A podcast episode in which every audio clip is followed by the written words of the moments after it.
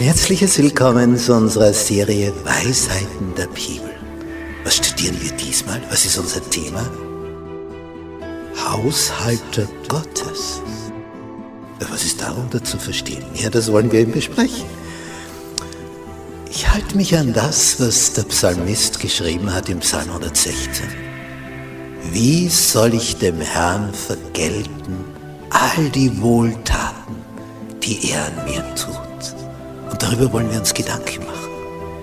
Wir halten so viele Segnungen von ihm. Wir haben das Leben von ihm bekommen. Wie kann ich ihm etwas zurückgeben? Wodurch? Wie? Auf welche Art und Weise?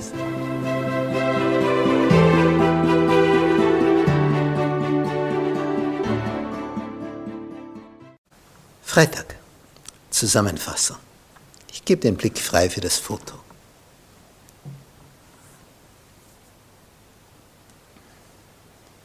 Schaut nicht allzu gut aus, diese Brieftasche. Die ist sehr leicht geworden. Leider zu leicht. Die ist nämlich leer. Und auch wenn du ein Mikroskop nimmst, du findest da nichts mehr. Und dann fängt man natürlich an zu überlegen, kenne ich nicht jemand? Ich hatte mal jemand angerufen, jemand, den ich garantiert 10, 15 Jahre so reingefühlt nicht mehr gesehen habe, aus der Jugendzeit. Ich sage, ja, hallo, kennst mich noch? Ja, ruft mich an. Und dann ahne ich schon, da ist jemand in Not. Sonst würde er sich wahrscheinlich nicht an mich erinnern. Und sage, ah, ich bin gerade nicht flüssig. Mhm, ja. Und worum geht's? Ja, so und so viel. Äh, ich würde eh das als Kredit kriegen von der Bank, aber ich brauche halt einen, der bürgt. Tut mir leid, Gott sagt mir, ich soll das nicht tun. Ja, aber weißt du, wir kennen sie schon so lang. Ja, und ich könnte hinzufügen und haben uns 15 Jahre nicht gesehen.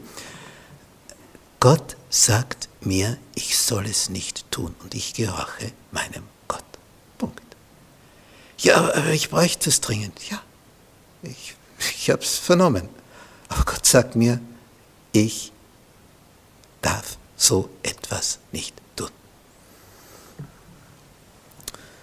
Es war in meiner Verwandtschaft, mein Schwiegervater hat mir die Geschichte einmal erzählt.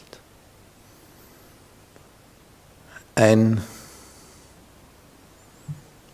Schwager, der also seine Schwester geheiratet hat, hatte ein Unternehmen, das ging auch gut, aber er wollte halt investieren, zumindest hat er es so ausgedrückt, und dann kam er zu meinem Schwiegervater, gesagt, bist du mein Schwager, ich habe deine Schwester geheiratet, wir sind ja Verwandte und äh, tja, ich bräuchte dies und das und die Bank will es mir nicht geben, weil sie sagt, sie braucht dann Bürgen, da bräuchte es nur da unterschreiben. Der Schwiegervater meiner, der sagt, ja, aber ich habe das auch nicht flüssig. Nein, nein, du, du brauchst nur deinen Besitz, deinen Bauernhof, den er besessen hat, die entsprechenden Hektar und so weiter einsetzen. Also dein Gesamtbesitz. Aha.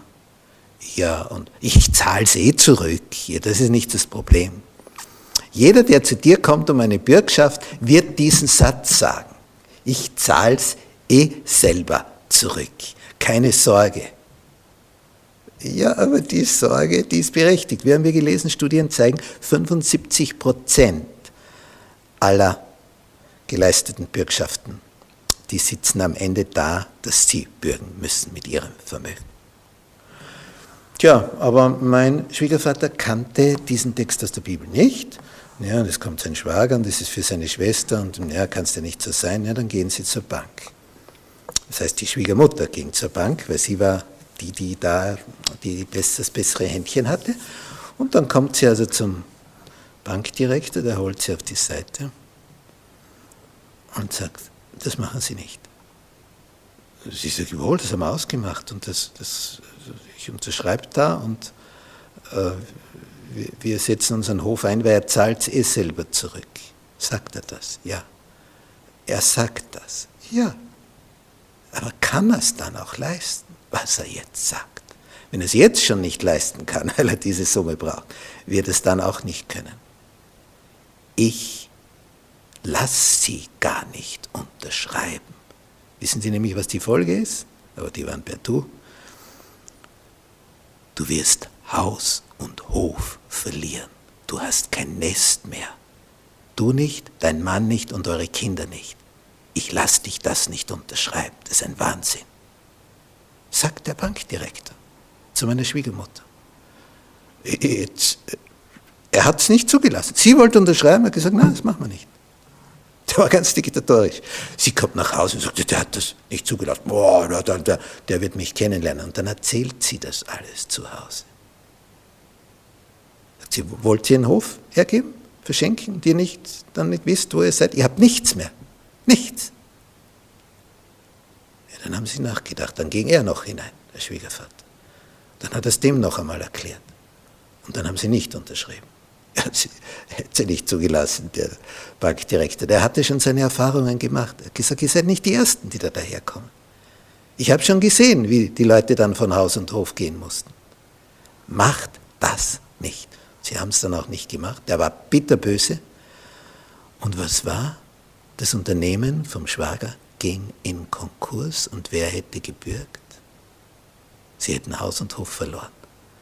Und meine Frau, die damals noch ein Kind war, hätte vom Hof gehen müssen. Sie hätten nicht gewusst, wohin. Drum, achte auf das, was in der Bibel steht.